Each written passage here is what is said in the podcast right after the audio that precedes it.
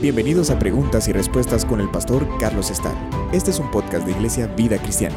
Puedes enviar tus preguntas al correo preguntasbiblicas@vidacristiana.org.gt. Nos han escrito preguntando que si un padre o una madre maldice a sus hijos, esta maldición llega a los hijos o les afecta. Hay diferentes avenidas para abordar este tema o, o que implica este tema y definitivamente no nos vamos a meter a, estas. No vamos a tocar el tema de si estas personas están involucradas en lo oculto. Baste con decir que si estas personas eh, practican alguna forma de ocultismo y sus hijos no son creyentes, pues los hijos están expuestos, por supuesto que sí. Ahora, si los hijos son creyentes y personas maduras en Cristo, eh, estos hijos no van a estar expuestos, están bajo la sangre del Señor Jesucristo. Así es que esa es otra cosa. Pero también pues está la creencia que en términos generales el papá o la mamá en casa, cada cosa que habla tiene poder profético. Y eso tampoco es cierto. Eso no es cierto. E, la manera más común o más frecuente como un padre o una madre maldice a sus hijos, a veces es con el trato a veces es con palabras, pero vamos a definir todas las palabras que enumera el Antiguo Testamento que se traducen como maldecir. Yo he contado siete palabras en hebreo y una es derivada de otras, es que seis palabras básicas, siete en total. Y vamos a ver qué significan estas palabras, pero en la Biblia no vemos padres maldiciendo a los hijos. Por el otro lado, hay una hay una advertencia muy fuerte para los hijos que maldicen a su padre o maldicen a su madre. Ahora bien, eh, cuando, cuando un padre o una madre maldice a sus hijos, bueno, ahí el padre o la madre tienen un problema serio, grave. Obviamente no son personas creyentes, no importa qué digan con sus labios ser. Eh, vamos a leer algunas citas al respecto de esto también en el Nuevo Testamento pero la manera, las cosas que los padres dicen o la, el, lenguaje corporal que utilizan o el lenguaje relacional que utilizan con sus hijos, el tono de voz, eh, eh, si son hirientes, si hay malicia, si hay maldad en sus corazones, a veces, créalo o no, hay celos y envidia de parte de los padres para con los hijos. Entonces a veces hablan. Eh, si los hijos no son personas maduras, si los hijos están todavía en proceso de formación y dependen de sus padres. Esta clase de trato que reciben por parte de sus padres sí va a afectarlos emocionalmente. Y esto puede provocar un bloqueo mental que haga que estos chicos, si no se encuentran con el Señor Jesucristo y dejan que Jesús los convierta, eh, eh, se dejen afectar por este bloqueo y, dejen de ser las personas productivas y exitosas que pudieron haber llegado a ser. Pero esto no es porque haya poder profético en la palabra de los papás o, poder espiritual en las palabras de los papás. Esto ya es un, un problema emocional. Creo que abusamos mucho de esta palabra, de la palabra maldición o de la palabra maldecir. Y creo que muchas personas se creen profetas sin serlo. Incluso hablo de personas cristianas. Obviamente, si un padre o una madre cristianos maldicen a sus hijos, esto nos dice que, pues, a lo mejor saben acerca de Dios, pero quién sabe cuánto le conozcan. O son personas que obviamente tienen que crecer, se tienen que arrepentir por esta conducta y tienen que pedirle perdón a sus hijos y tienen que crecer espiritualmente hablando. Pero mire cómo se utilizan todas estas palabras o, todas las palabras que se traducen maldecir, qué significan en hebreo. La primera es arar, esa es la palabra hebrea, y significa abominar. Y cuando uno habla de cierta manera, uno da a entender cuánto está uno aborreciendo o abominando a la otra persona. Ahora, si esto sale de un padre o de una madre para con sus hijos, esto va a marcar a los hijos como digo, si los hijos son maduros y ya crecieron, eh, y especialmente si conocen al Señor, pues van a perdonar a sus padres y van a orar por ellos y van a hacer de caso que no oyeron nada. Pero si los hijos están siendo formados todavía, esto sí puede paralizarlos emocionalmente. Eh, la segunda palabra que encuentro yo es la palabra kalal, esa es la palabra hebrea. Significa ser o hacer ligero, pequeño, vil, envilecer, despreciar. Y así es que se le llama maldición a hablarle despectivamente a la otra persona, especialmente los padres para con sus hijos. Envilecerlos, decirles, tú no vales, tú no sirves, tú no vas a salir adelante, tú no vas a ser exitoso. Por supuesto que los hijos se pueden levantar por encima de eso, pero tienen que tener, si no tienen a Cristo, por lo menos tienen que tener un temperamento muy fuerte para poderse levantar por encima de esto. Estas palabras, si salen de los padres, producen tal nivel de enojo también en los hijos, que a veces estos hijos crecen y llegan a ser personas altamente exitosas pero porque se convirtieron en personas obsesionadas en tratar de probarle al padre o a la madre que ellos solos sí podían salir adelante. Así es que lo que los mueve es una obsesión, lo que los mueve es un enojo muy profundo. Y esto pues tampoco es bueno. Pero, pero sí, las palabras que pronuncian los padres cuando no son las apropiadas, sí, por supuesto que afectan. Pero no es, nuevamente, no estamos hablando de algo, algo espiritual, estamos hablando de algo emocional. La siguiente palabra, eh, cabar, significa calumniar o execrar, apuñalar con palabras. Y esta es otra palabra que se, que se traduce como maldecir en la Biblia, apuñalar con palabras. Así es que sí, hay hijos que han sufrido esto por parte de sus padres, es muy lamentable y sí les puede afectar, pero no hay nada eh, de lo que no nos podamos levantar con la ayuda del Señor Jesucristo. Si nosotros hemos sido hijos que hemos sufrido esta clase de trato por parte de aquellos que se supone que Dios nos dio para edificarnos, para darnos seguridad y para eh, formarnos para salir adelante en la vida. Y en vez de hacer eso, vienen y nos apuñalan con palabras. Este, eh, los hijos allí necesitan ir al Señor, necesitan entregarle su vida al Señor Jesucristo, dejar que Él venga a sus corazones, los limpia a ellos de pecados, porque ellos son pecadores también. También los perdone por todo lo malo que le han deseado a sus padres. Y necesitan que, Cristo crezca en ellos y Cristo y el amor de Cristo y la naturaleza y el carácter de Cristo vaya eh, eh, tomando más y más espacio en su mente, en su corazón, en su voluntad y ellos eh, perdonen a sus padres y se levanten por encima de esto. hay otra palabra hebrea, nakab, significa perforar con mucha o poca violencia significa traspasar, calumniar, blasfemar. Y si estas palabras, y especialmente si salen de nuestros padres, como digo, son las personas que Dios nos da para ayudarnos a salir adelante en la vida. Si ellos mismos están buscando acabarnos consciente o inconscientemente, sus palabras van a terminar perforando nuestro corazón, nuestra mente. Pueden, pueden terminar endureciendo a los hijos de tal manera que los hijos en vez de salir adelante, aunque sean movidos por una obsesión, eh, y sean personas de éxito, se conviertan en personas tan amargadas que lleguen a ser personas que causen mucho daño y mucha destrucción. Pero nuevamente aquí estamos hablando de, de una situación emocional.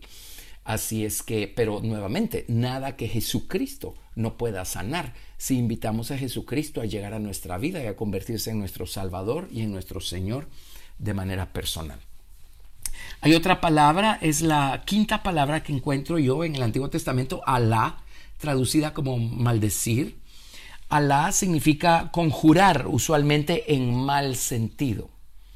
Eh, imprecar, jurar, perjurar, maldecir. La palabra imprecar eh, significa expresar el deseo que alguien sufra algún mal o algún daño. Eso, eso significa esta palabra, eh, Alá. Les voy a leer la cita de donde viene esta palabra porque interesantemente solo aquí aparece la palabra Alá, solo en esta cita de la escritura en el libro de jueces capítulo 17 versos 1 y 2. Ahora miren, miren este caso acá, porque déjenme puntualizar algo. Los padres que los hijos que maldicen a sus padres definitivamente eh, se las van a tener que encontrar con Dios. Eso, eso si les diera todas las citas que hay al respecto, eh, los ahogaría con citas. Eh, definitivamente eso es un gravísimo. Pero ahorita estamos lidiando con los padres o las madres que maldicen a sus hijos. Si, si ellos lo hacen, ellos también tienen un problema delante de Dios y necesitan ponerse a cuentas con Dios y pedirle perdón a Dios y a los hijos. Pero miremos un caso acá, porque la gente que hace esto es gente carnal, gente inmadura, no importa cuánto vayan a la iglesia. Jueces capítulo 17, verso 1 y 2. Hubo un hombre del monte de Efraín que se llamaba Micaía, el cual dijo a su madre, los mil cien ciclos de plata que te fueron hurtados, acerca de los cuales mal dijiste, y de los cuales me hablaste, he aquí el dinero está en mi poder, yo lo tomé. Entonces la madre dijo, bendito seas de Jehová, hijo mío. Y le sigo leyendo.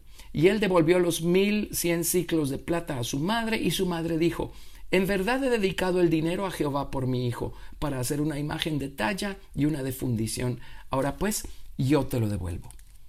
Mas él devolvió el dinero a su madre y tomó su madre doscientos ciclos de plata y los dio al fundidor, quien hizo de ellos una imagen de talla y una de fundición, la cual fue puesta en la casa de Micaía. Y este hombre Micaía tuvo casa de dioses e hizo efod y terafines y consagró a uno de sus hijos para que fuera su sacerdote. En aquellos días no había rey en Israel y cada uno hacía lo que bien le parecía. Miren qué historia, miren qué, madre y qué hijo. El hijo vino y le robó dinero a la mamá. Entonces la mamá maldijo. Eh, aquí utiliza esta palabra alá, que es imprecar o expresar el deseo que alguien sufra mal o daño. Seguramente ella dijo que la persona que me robó ese dinero sufra lo peor, que le pase esto, que le pase el otro, sin saber que era el hijo el que le había robado el dinero. Ahora, aquí ven cómo las palabras que profirió la mamá no afectaron al hijo en nada. Ahora, vino el hijo y devolvió el dinero.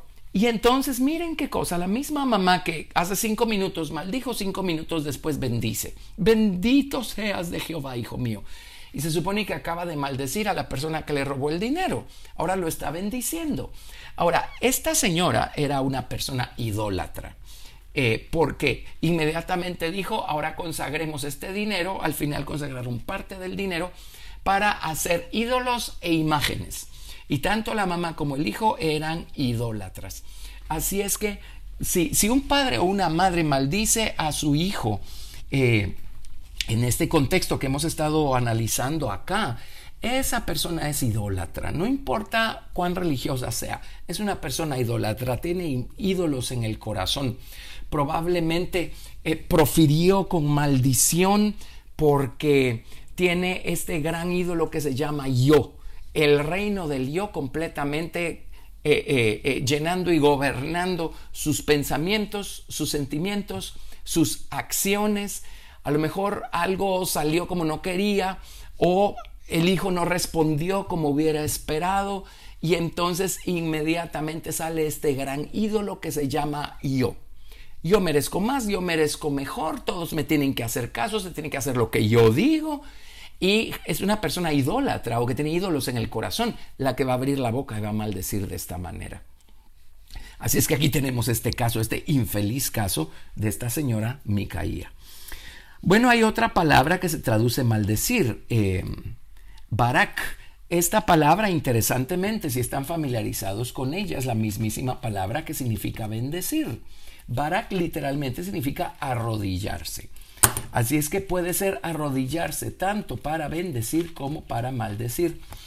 Eh, y esta es la palabra que se utiliza cuando la mujer de Job le dice a Job, vamos a ver acá, en Job capítulo 2, verso 9. Entonces le dijo su mujer, aún retienes tu integridad, maldice a Dios y muérete. Y hay personas que se confunden porque en algunas otras Biblias dice, bendice a Dios y muérete. Eh, es la misma palabra, barak puede ser tanto una cosa como la otra, arrodillarse para bendecir o para maldecir.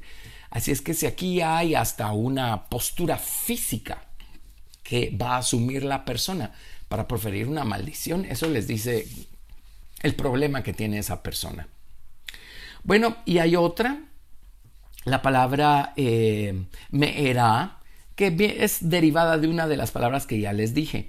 Pero significa una execración. Ahora, ¿qué es una execración? Condenar o maldecir con autoridad sacerdotal. Ahora, esto es algo que solo Dios hace. Esto, esto vemos a Dios haciéndolo en el libro de Malaquías y se lo está haciendo precisamente a los sacerdotes, porque los sacerdotes a esas alturas de la vida se habían apartado por completo de Dios.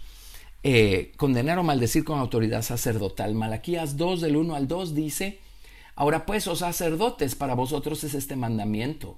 Si no oyeres y si no decidís de corazón dar gloria a mi nombre, ha dicho Jehová de los ejércitos, enviaré maldición sobre vosotros y maldeciré vuestras bendiciones, y aún las he maldecido, porque no os habéis decidido de corazón.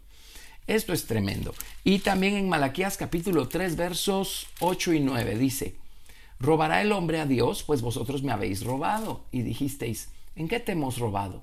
En vuestros diezmos y ofrendas. Malditos sois con maldición, porque vosotros, la nación toda, me habéis robado. Esto es tremendo, pero esto es Dios hablándole a la nación de Israel. La realidad de las cosas es que el único que bendice o maldice es Dios. Y si Dios ya nos bendijo dándonos a Jesucristo y a través de Él dándonos salvación y vida eterna, entonces pues ya de qué nos preocupamos.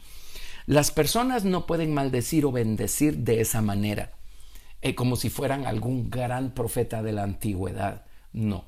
Eh, no importa cuán ah, grande sea la imagen que tengan de espiritualidad, pero si se dedican a maldecir a los demás, son todo menos espirituales. Eh, Dios no nos ha llamado a, maldecir. Al contrario, miremos Mateo capítulo 5, miremos lo que Dios dice que debemos hacer con aquellos que nos maldicen.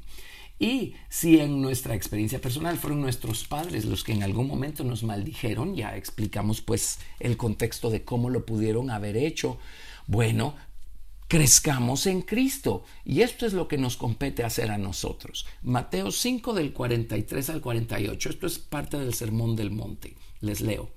Oísteis que fue dicho, amarás a tu prójimo y aborrecerás a tu enemigo. Pero yo os digo, amad a vuestros enemigos, bendecid a los que os maldicen, haced bien a los que os aborrecen y orad por los que os ultrajan y os persiguen, para que seáis hijos de vuestro Padre, que está en los cielos, que hace salir su sol sobre malos y buenos, y que hace llover sobre justos e injustos. Porque si amáis a los que os aman, ¿qué recompensa tendréis? ¿No hacen también lo mismo los publicanos? Y si saludáis a vuestros hermanos solamente, ¿qué hacéis de más? ¿No hacen también así los gentiles? Sed pues vosotros perfectos, como vuestro Padre que está en los cielos es perfecto. Y si nosotros somos los hijos que fueron maldecidos por sus padres en algún momento y de alguna manera, esto es lo que nos corresponde hacer, bendecirlos y perdonarlos. Jesús nos da por medio de su Espíritu Santo la capacidad para eh, remitirle a los hombres sus ofensas. Eh, Jesús sopló el Espíritu sobre sus discípulos y les dijo, recibid el Espíritu Santo. A los que les remitieres eh, sus pecados les serán remitidos y a los que se los retuviereis les serán retenidos. Esto, aquí está hablando de, de, la voluntad para o para perdonar o para dejar de perdonar y, y retener la ofensa. Si no queremos perdonar y más bien estamos reteniendo la ofensa, nosotros vamos a ser los únicos afectados al final. Pero si remitimos la ofensa, si la dejamos ir, habremos perdonado y nosotros estaremos libres también eh, de lo que el no perdonar produce. Eh, les voy a leer esto mismo en Lucas capítulo 6. Este es el sermón del monte según el Evangelio de Lucas, Lucas 6 del 27 al 36. Pero a vosotros los que oís, os digo, amad a vuestros enemigos, haced bien a los que os aborrecen, bendecid a los que os maldicen y orad por los que os calumnian. Al que te hiera en una mejilla, preséntale también la otra, y al que te quite la capa, ni aun la túnica le niegues. A cualquiera que te pida, dale, y al que tome lo que es tuyo, no pidas que te lo devuelva. Y como queréis que hagan los hombres con vosotros, así también haced vosotros con ellos. Porque si amáis a los que os aman, ¿qué mérito tenéis? Porque también los pecadores aman a los que los aman. Y si hacéis bien a los que os hacen bien, ¿qué mérito tenéis? Porque también los pecadores hacen lo mismo. Y si prestáis a aquellos de quienes esperáis recibir, ¿qué mérito tenéis? Porque también los pecadores prestan a los pecadores para recibir otro tanto. Amad pues a vuestros enemigos y haced bien y prestad, no esperando de ello nada. Y será vuestro galardón grande y seréis hijos del Altísimo, porque Él es benigno para con los ingratos y malos. Sed pues misericordiosos, como también vuestro Padre es misericordioso. Así es que aquí está el remedio para aquellos hijos o hijas que han recibido algún tipo de maldición por parte de papá o mamá. Tenemos que bendecirlos, tenemos que perdonarlos y de esa manera estamos dejando brillar nuestra luz delante de los hombres y dejándoles saber que Cristo es nuestro Señor y que Él reina en nuestra vida. Miren, les leo Santiago 3. Imposible no leerlo, ¿verdad? Si estamos hablando de, de maldecir con la boca. Santiago 3 del verso 2 al 12. Porque todos ofendemos muchas veces. Si alguno no ofende en palabra, este es varón perfecto, capaz también de refrenar todo el cuerpo. He aquí nosotros ponemos freno en la boca de los caballos para que nos obedezcan y dirigimos así todo su cuerpo. Mirad también las naves, aunque tan grandes, llevadas de impetuosos vientos, son gobernadas con un muy pequeño timón por donde el que las gobierna quiere. Así también la lengua es un miembro pequeño, pero se jacta de grandes cosas. He aquí cuán grande bosque enciende un pequeño fuego. Y la lengua es un fuego, un mundo de maldad.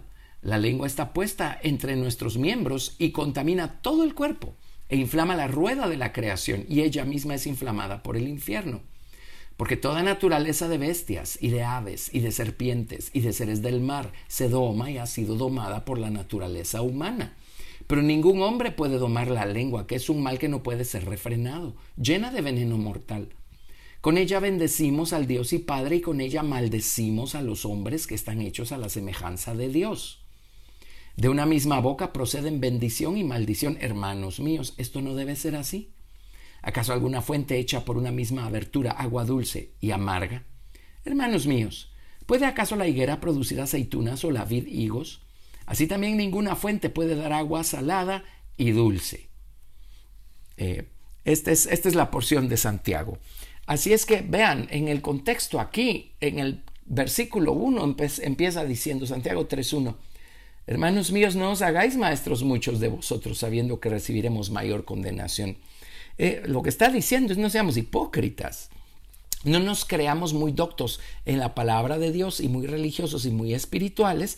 Y por el otro lado, con la misma lengua con la que bendecimos a Dios el domingo, maldecimos al resto de la gente o maldecimos a nuestros hijos. No, no, no, no. Y déjeme decir en el verso 17, verso 15 dice, esta sabiduría no es la que desciende de lo alto, sino terrenal, animal o común a las bestias y diabólica. Lo que está diciendo es que si nos estamos justificando y creemos estar bien, bendiciendo a Dios por un lado con la lengua, con la misma con la que maldecimos por el otro lado, dice, esa no es sabiduría divina, esa sabiduría es terrenal, animal y diabólica. En otras palabras, no estamos razonando mejor que si fuéramos una muda bestia de carga. Eso es lo que está diciendo.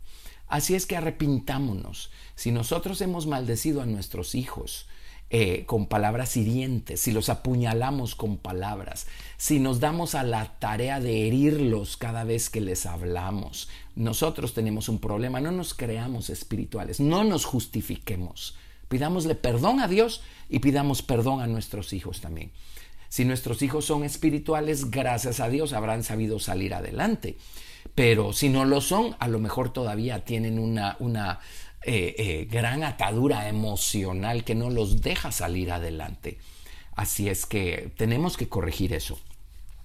Les leo en 2 de Pedro capítulo 2, aquí hay palabras muy fuertes eh, para una categoría muy particular de gente y, y, gente que no falta, no digo que sea la mayoría, pero es gente que no falta.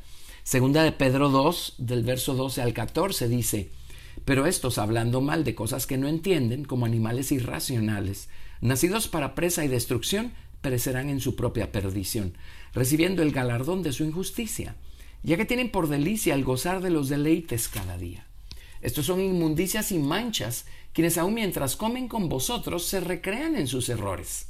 Tienen los ojos llenos de adulterio, no se sacian de pecar, seducen a las almas inconstantes, tienen el corazón habituado a la codicia y son hijos de maldición. Ahora aquí lo que está diciendo es que estas personas están, están en nuestros ágapes, en otras palabras, eh, eh, forman parte de la comunidad cristiana, pero ellos obviamente con sus hechos demuestran no serlo, no importa cuánto aparenten. Y mientras la sangre de Jesucristo no venga a limpiarnos de pecados y a pagar nuestra deuda y a reconciliarnos con Dios, entonces somos hijos de maldición. En otras palabras, estamos destinados a perecer eternamente. Pero esto es por no tener la vida eterna ya en nosotros por medio de Jesucristo.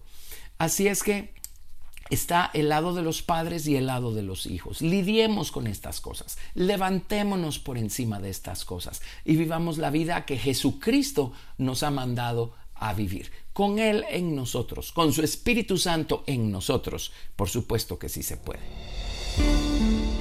Gracias por escuchar Preguntas y Respuestas con el pastor Carlos Estal. Si deseas participar, recuerda enviar tu pregunta al correo preguntasbiblicas@vidacristiana.org.gt y no te pierdas el siguiente episodio porque tu pregunta puede ser la siguiente a responder.